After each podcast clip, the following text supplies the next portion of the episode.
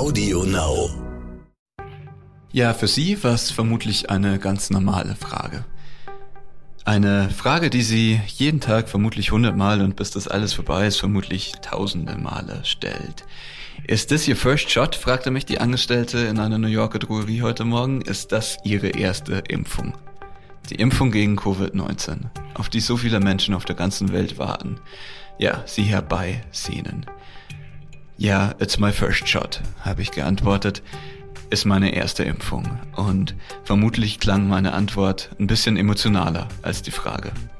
Über meinen Impftermin hier in den USA wie sich das anfühlt und wie das Land vorankommt mit den Impfungen, davon erzähle ich hier heute. Mein Name ist Raphael Geiger, ich bin der US-Korrespondent des Stern und dies ist Inside America.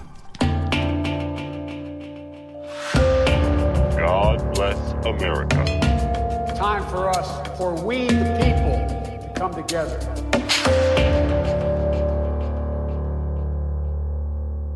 Ich war heute einer von drei Millionen. Drei Millionen Menschen, so viele werden in den USA im Moment jeden Tag geimpft, im Schnitt.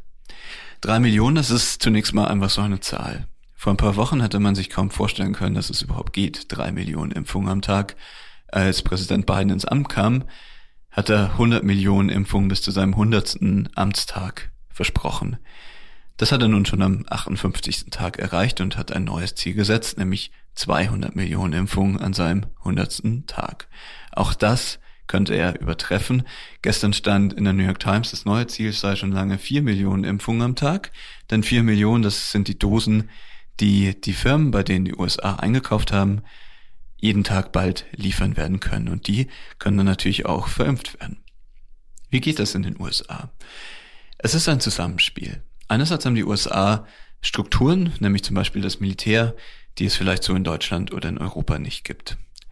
Soldaten aus dem ganzen Land sind nach New York gekommen und impfen hier in den großen Impfzentren, den Mass Vaccination Sites, wie sie hier heißen, also Turnhallen, Sportstadien, Schulen. Ja, und dazu kommen eben die Drogerien, die Pharmacies wie CVS und Walgreens, also die großen Ketten, bei denen sich die Amerikaner früher schon ihre Impfungen geholt haben.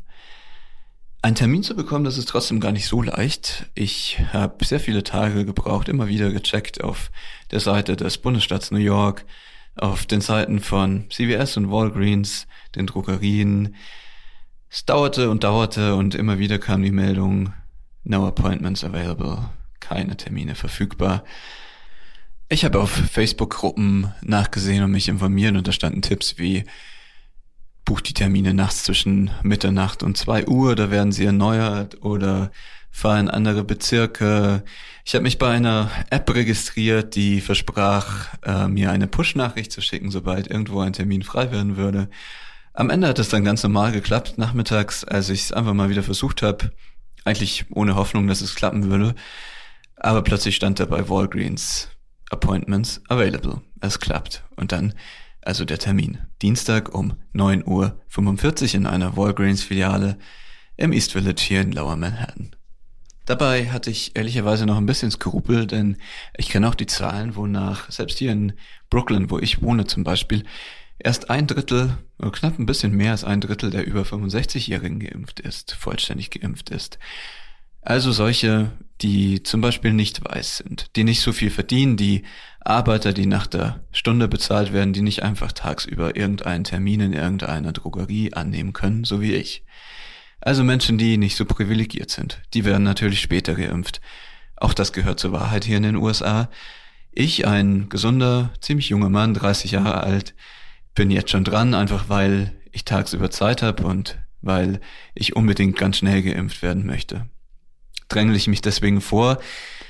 Ich weiß es nicht. Ich denke zumindest, dass ich damit mit meinem schnellen Impftermin auch ein bisschen zumindest einen Beitrag leiste, dass ich andere nicht mehr anstecken kann und dass ich zumindest auch zur Sicherheit der ganzen Gesellschaft beitrage.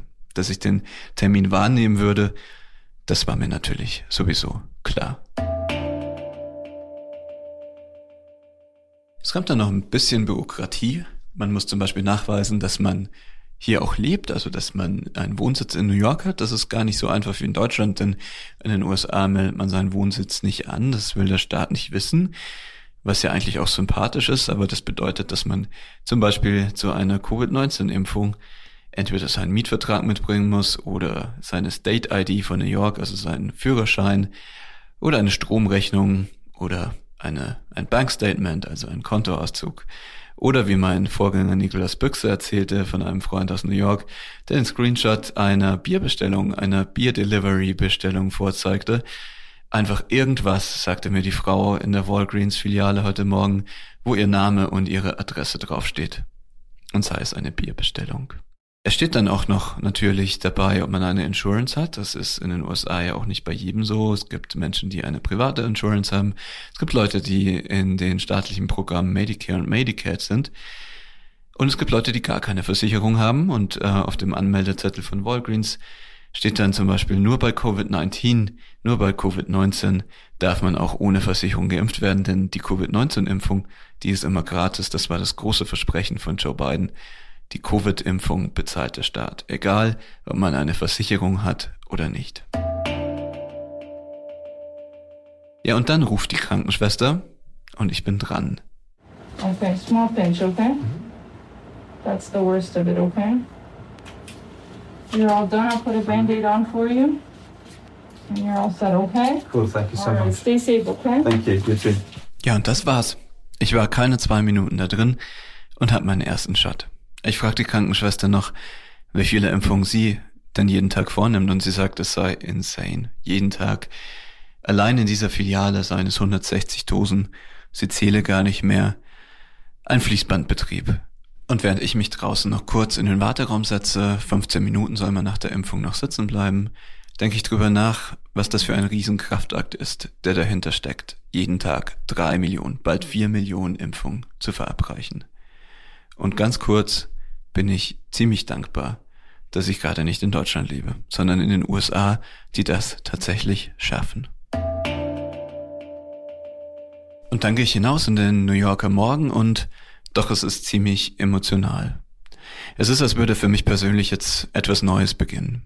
Nach der Normalität, bevor wir wussten, was Covid ist, und nach der Pandemie, die unser Leben über ein Jahr lang bestimmt hat, kommt jetzt eine dritte Phase. Eine Phase, in der Covid nicht verschwunden ist, aber in der ich zumindest als Geimpfter und alle Geimpften hier in den USA das Gefühl haben, wir haben das jetzt unter Kontrolle oder wir haben zumindest ein Mittel dagegen.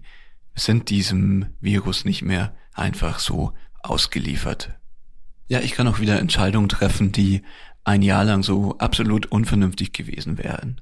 Ich kann zum Beispiel entscheiden, ob ich mit den 95% Immunität, die Moderna verspricht, Moderna, der Impfstoff, den ich bekommen habe, ob ich damit in ein Flugzeug steigen möchte. Ich kann jetzt in den USA in einen Flieger steigen mit meinem Impfausweis. Ich muss mich dann auch nicht mehr testen lassen. Ich kann zum Beispiel mich auch entscheiden, ob ich mit anderen Geimpften zusammen in ein Restaurant gehe. Also alles Dinge, die einfach so ganz normal sind und die für mich eine neue Freiheit bedeuten. Ein wichtiges Datum für die USA ist im Moment eins, das sich auch wieder ändern könnte. Es ist nämlich der 15. Juni. Das ist im Moment, wenn die USA so schnell weiter impfen würden wie bisher, der Tag, an dem 78 Prozent der Amerikaner zumindest ihren ersten Shot bekommen hätten, also alle Erwachsenen. Es kann auch sein, wenn das Impfen noch schneller vorangeht, dass das schon früher erreicht wird. Vielleicht schon Anfang Juni. Und zumindest ist das ja ein Zeitraum, der sich überschaubar anfühlt nach einem Jahr Corona. Es fühlt sich an, als läge das Schlimmste hinter uns. Es fühlt sich so an, als wäre das Ende absehbar. Erstmal hier in Amerika wegen des schnellen Impfens und dann vielleicht auch irgendwann in Europa. Danke, dass Sie zugehört haben diese Woche bei Inside America. Ich freue mich aufs nächste Mal.